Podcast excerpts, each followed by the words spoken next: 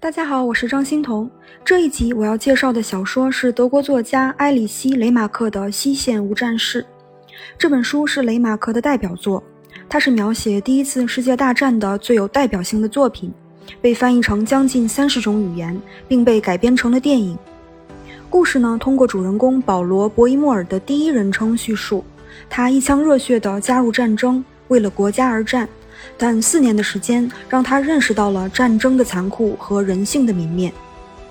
主人公保罗·博伊莫尔是参加一战的德国兵，和他一起参战的有他的三位同班同学，四个人都是十九岁。他们的老师叫康托列克，在学校里发表演说，鼓舞同学们都去参军。有的人被打了鸡血，有的人犹豫不决，但迫于压力以及不想被其他人叫做懦夫。于是他们都报了名。这是一群爱国的年轻人。战争呢是个被理想化的字眼。他们经过了残酷的新兵训练之后，没有垮下来，而是适应了这里的环境。这群小伙子变得冷酷无情、粗鲁残忍，但新兵之间也因此建立了牢固的友情。每次进攻时，他们都勇猛地往前冲。他们觉得是在为国家而战，为一个崇高的目标而战。直到他们经历了炮火和死亡，现实与理想之间的差距让他们的信念产生了动摇。书里有一段这样形容那些鼓舞年轻人参战的中年人们，是这样写的：他们本应引领我们这些十八九岁的年轻人走向成人世界，本应成为我们走向职业、职责、文化、走向进步世界和未来的领路人。尽管我们偶尔嘲笑他们、捉弄他们，但骨子里我们信任他们。由他们所代表的权威，在我们心目中和更伟大的判断力、更合乎人性的知识紧密相连。而我们见到的第一个死人，粉碎了我们的信念。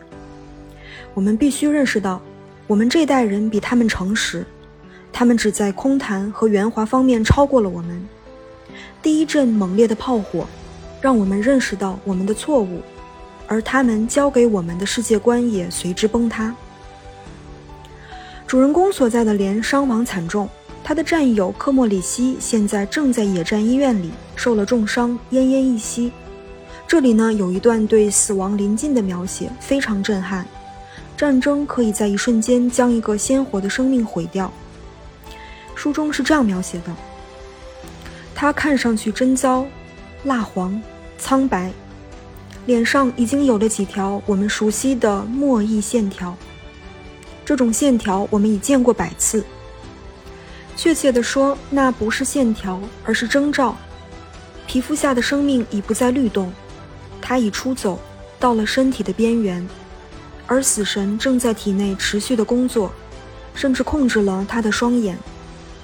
这里躺着不久前还和我们一起烤马肉。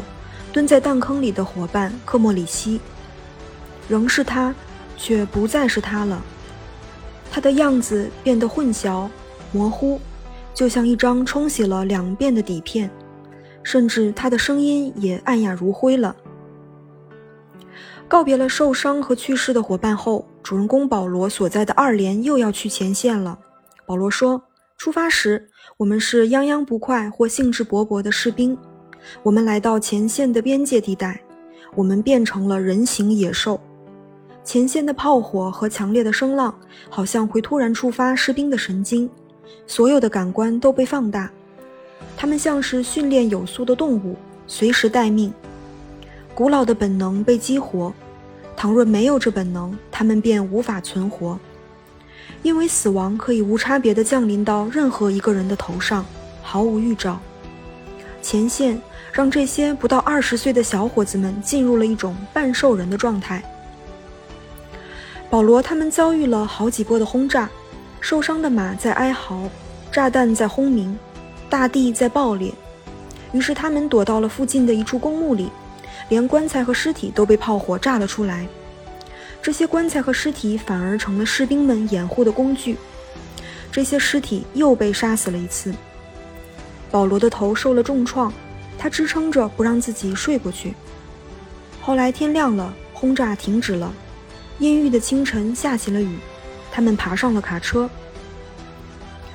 这次轰炸击中到年轻士兵的心里，保罗心里想说：“我们才刚开始热爱世界和生活，但第一颗榴弹，第一次袭击击向了我们的心脏。行动、追求和进步都与我们断绝了关系。我们再不相信这一切，我们只相信战争。每一个士兵要扛过上千次的偶然才能活下来。”几天之后，法国军队发起了猛烈的攻势。半夜时分，头顶响起了震耳欲聋的炮火，我们的战壕几乎被炸平了。一夜又一夜，大家都处在高度的紧张中。作者对士兵心理的描写非常厉害，紧张到什么程度呢？书里是这样说的：这种致命的紧张，就像一把锯齿刀沿着脊背来回刮蹭，两条腿僵硬了，手颤抖着，整个身体仅剩下一层薄皮。绷在竭力克制的疯狂上，绷在可能骤然爆发的无休无止的咆哮上。接下来的日子里，进攻和反攻交替进行，双方的战壕里都逐渐堆满了尸体。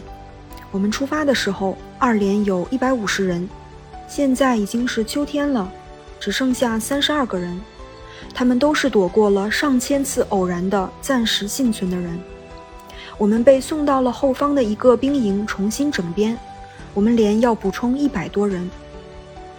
就是在这段时间，我们有了求之不得的美食和安宁。在前线的经历太过沉重，我们没法去思考这些经历，因为一旦思考就活不下去了。一旦失去幽默，就要崩溃。我们的幽默正一个月比一个月更为苦涩。所以说。和平时期就算到来，也是件很恐怖的事情，因为在前线你停止了思考，你只是像一个野兽一样凭着本能求生。可是和平时期一旦来了，你开始有时间思考了，那些过去的影像就会徘徊在你的意识里，睡梦中，死去的战友会又回到你的心里，炮火的轰鸣会继续在你脑袋里轰炸。他们已经无法回到正常人的生活，战争的恐惧已经刻在了他们的灵魂里，这是生命中无法承受之重。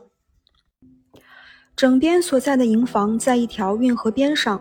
有一晚，保罗和两个战友带着面包游到了运河对面，找那边的法国女人寻欢作乐。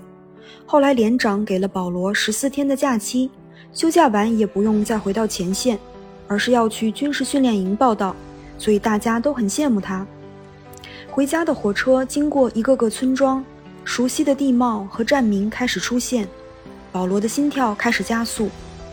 本来回到家乡应该是梦寐以求的，但保罗发现，他和原本的生活已经产生了无法逾越的裂痕。那我们下一集接着来说西线无战事。谢谢您的垂听，我们下集再见。